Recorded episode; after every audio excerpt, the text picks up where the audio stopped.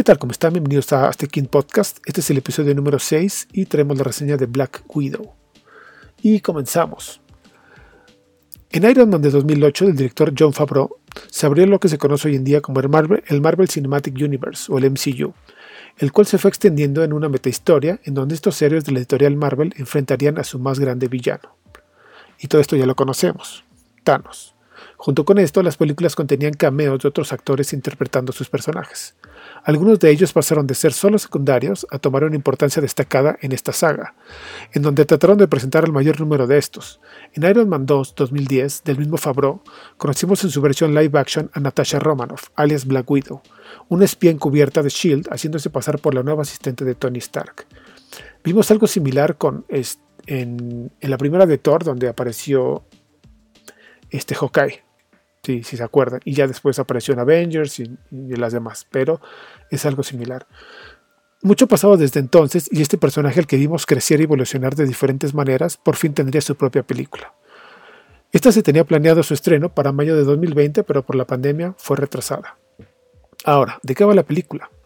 Natasha Romanoff ha vivido huyendo desde niña y ahora tendrá que enfrentar las partes más oscuras de su vida cuando surge una peligrosa conspiración con vínculos con su pasado, perseguida y acechada por una fuerza enemiga que no se detendrá ante nada para acabar con ella. Natasha debe hacer frente a su periplo como espía y a las consecuencias de sus actos que solo dejaron dolor y muerte a su paso, lo que le ayudará a reencontrarse consigo misma y con ello que dejó atrás mucho antes de convertirse en un miembro de los Avengers. El ya muy gastado cliché del tema familiar aquí se hace presente como el tema principal. Natasha y su hermana Yelena viven en Ohio donde todo parece ser perfecto. Sus padres son Alexei Shostakov, interpretado por David Harbour, y Melina Bostokov por Rachel Weisz. Ellos son realmente espías rusos, él es Red Guardian y es Black Widow. Las menores a las que cuidan solo estaban siendo preparadas para su inducción en un programa de espías rusos en donde pasan de ser personas promedio a máquinas de matar. Cuando Natasha está huyendo de su propio gobierno después de violar los acuerdos de Sokovia, ¿se acuerdan? En, Capitán América Civil War, cuando deja pasar al capitán y a Soldado de Invierno, que van tras este, el varón Simo.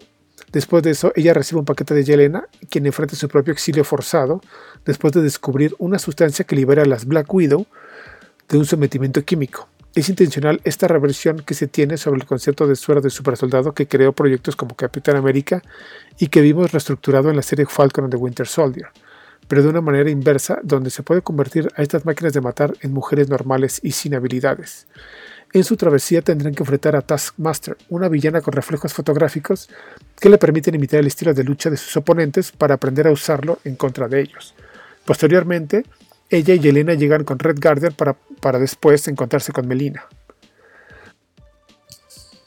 Hasta aquí la historia suena interesante, pero el guion escrito por Jack Schiffer y Ned Benson carece completamente de una narrativa dinámica, no en el sentido de la acción, que esta de mucha y de manera muy exagerada, sino en cómo llevar estos personajes de paseo por el MCU y que todo lo que nos habían contado antes tome forma, sentido y se sienta convincente, así como parte de algo que es más grande que todo esto.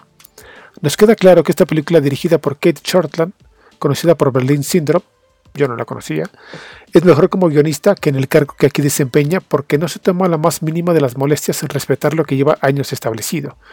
Lo que aquí presenta es una representación de una mujer empoderada que quiere liberarse de su pasado para poder redimir sus errores y reencontrarse consigo misma sin culpa, sin miedos, para poder tener una vida digna como heroína.